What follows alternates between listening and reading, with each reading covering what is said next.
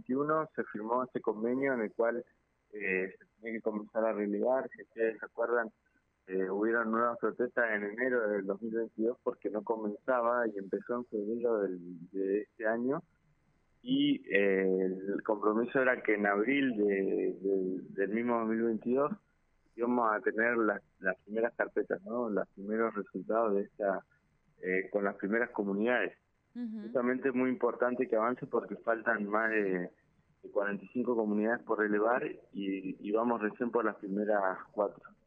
Estas primeras cuatro comunidades que comenzaron a, a noviembre, casi diciembre de este año, todavía no están finalizados. Por eso es el fue el reclamo de ayer, porque justamente si nos tomamos un año para las primeras cuatro, significa que para las 45 que faltan vamos a tardar 11 años más y la ley prevé solamente una prórroga hasta el 2025, ¿no? Y eso es lo que nos preocupa, veíamos realmente muy eh, mala predisposición, sobre todo de, de funcionarios provinciales no del gobierno, sino de algunos funcionarios que estaban designados en el lugar.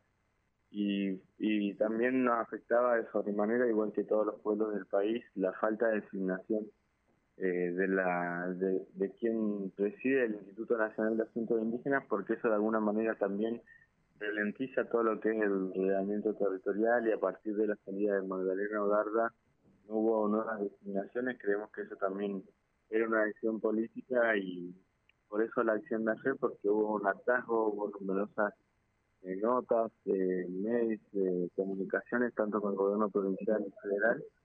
Pero lamentablemente eh, creo que, que siempre que hay acciones cuando las cosas se dinamizan y así también con la actividad.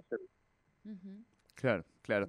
Les venimos hablando este, a lo largo de todo el año pasado, de este año, de este año, eh, de, la importancia y vos lo has remarcado. Decías también que si de acuerdo que si estos son los tiempos que se van a manejar, hablaríamos de 11 años, lo cual es también este, un, disparate. con el retraso que se lleva, ¿no? Con el retraso, por supuesto, que ya lleva. Y como decía él, digamos, que es la herramienta de solución a un montón de problemas, con lo cual todos esos problemas lo que se hacen es patear para adelante y que además cuando se patean para adelante obviamente se, se agranden. Decías que no sentís que es el gobierno, pero sí que hay algunos funcionarios que van retrasando esto. Es decir, la, la, sensación eh, o lo que van viendo ustedes y lo que les van manifestando es no tanto una política de Estado de retrasemos, retrasemos, sino eh, la dificultad para instrumentarlo con quienes deben llevarlo a cabo en algunos sectores y también la ausencia de otros cargos fundamentales, como vos decías, que tiene que ver con, en este caso, con, las, con, con los funcionarios nacionales. Creo que eh, fundamentalmente eh, hubo toda una política de negación con el pueblo mapuche, que si realmente se quiere cambiar, hay personas que no pueden estar tratando porque directamente se han dedicado a negar estos derechos y, no pueden incorporar este nuevo paradigma. Pasa así con muchos otros derechos eh, humanos o derechos, de, por ejemplo, de las mujeres.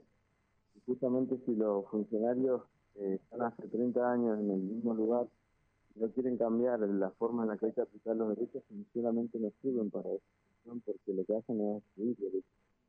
Y creo que esa es un poco la situación, eh, por ejemplo, con Jorge Lara o por personas que se han dedicado a, la a, atender las cuestiones de, del pueblo mapuche aquí en la provincia y eso es una de las cosas que hizo también estallar el conflicto y a nivel eh, nacional, como decíamos, la falta de designación de la presidencia del INE.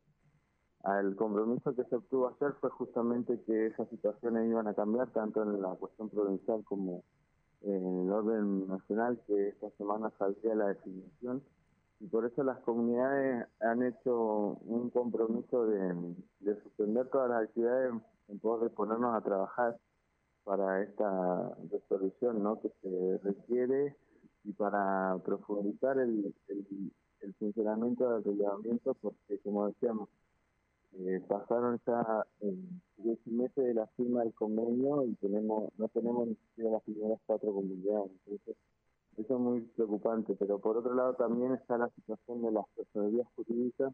Claro. El compromiso hacer fue que, que la semana que viene también se va a solucionar ese tema vamos a juntar a hablar de la nueva regulación de las personalidades jurídicas, pero recordar que, por ejemplo, en el caso de las personalidades jurídicas, la Confederación ganó un juicio en la Corte Suprema de Justicia en el año 2013, por lo cual hay pocas cosas para discutir, lo que queda es eh, implementar derechos. Creo que el gran desafío de nuestra democracia es eso, implementar los derechos que están escritos, no retrasar, no, no obstruir y fundamentalmente de eso se trató el debate que se iba a hacer en el marco de la negociación, que insisto, nos parece también perjudicial que para que realmente avancen las cosas tengan que haber medidas de acción directa porque lo que aspiramos es a que eso funcione de una manera acorde como dicen las leyes y la constitución y no tener que, estar en esta situación en la que estuvieron las comunidades todo el día de ayer eh, bajo un calor bastante eh, intenso y realmente esperamos que esto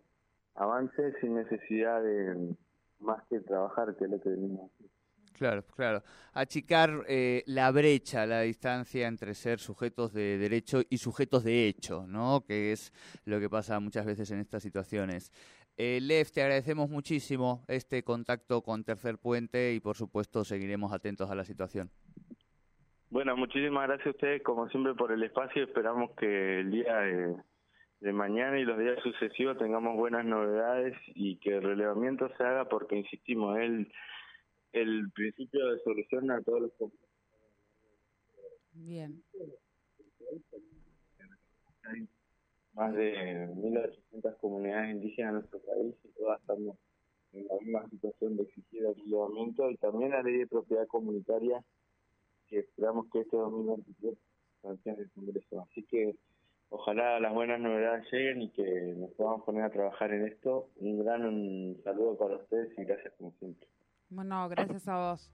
Gracias a vos. Hablábamos con Lefsaru Nahuel de la Confederación Mapuche de aquí en Neuquén eh, en relación a las medidas que han tomado en el día de ayer, cortes en los accesos a las diferentes picadas en Añelo, Añelo, eh, en reclamo del el relevamiento territorial que se suponía que en abril eh, debía estar listo y recién llevan nada más que cuatro comunidades.